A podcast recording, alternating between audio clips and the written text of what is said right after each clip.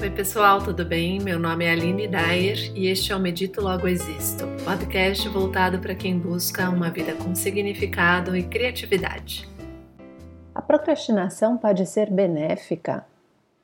Quando nós temos clareza dos nossos objetivos e das prioridades em nossa vida, quando conseguimos planejar e ao mesmo tempo manter os pés no chão, a rotina e a disciplina, procrastinar é algo eventual, é natural. No entanto, quando realizamos as atividades de maneira aleatória demais, ou quando o que fazemos não está compreendido em objetivos maiores, valores pessoais, procrastinar pode virar um vício. E acabamos sendo engolidos por uma autossabotagem crescente.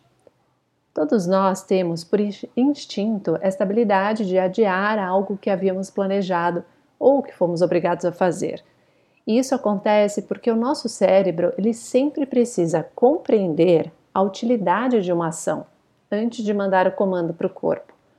Do contrário, qualquer movimento sem uma justificativa clara é considerado um desperdício de energia, o que nosso instinto reconhece como uma ameaça à nossa sobrevivência.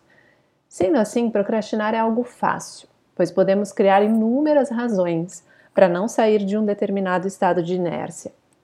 Por outro lado, alguém que saiba compreender o valor de cada ação, adiar é algo bem eventual e pode ser benéfico.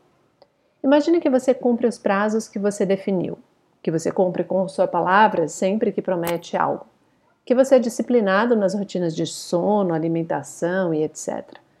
Muito bem, quando você tiver dúvida se deve fazer algo que planejou ou prometeu, quando sentir que deve adiar uma decisão ou quando simplesmente se atrasar para algo, entenda que essa suposta falha pode ser positiva.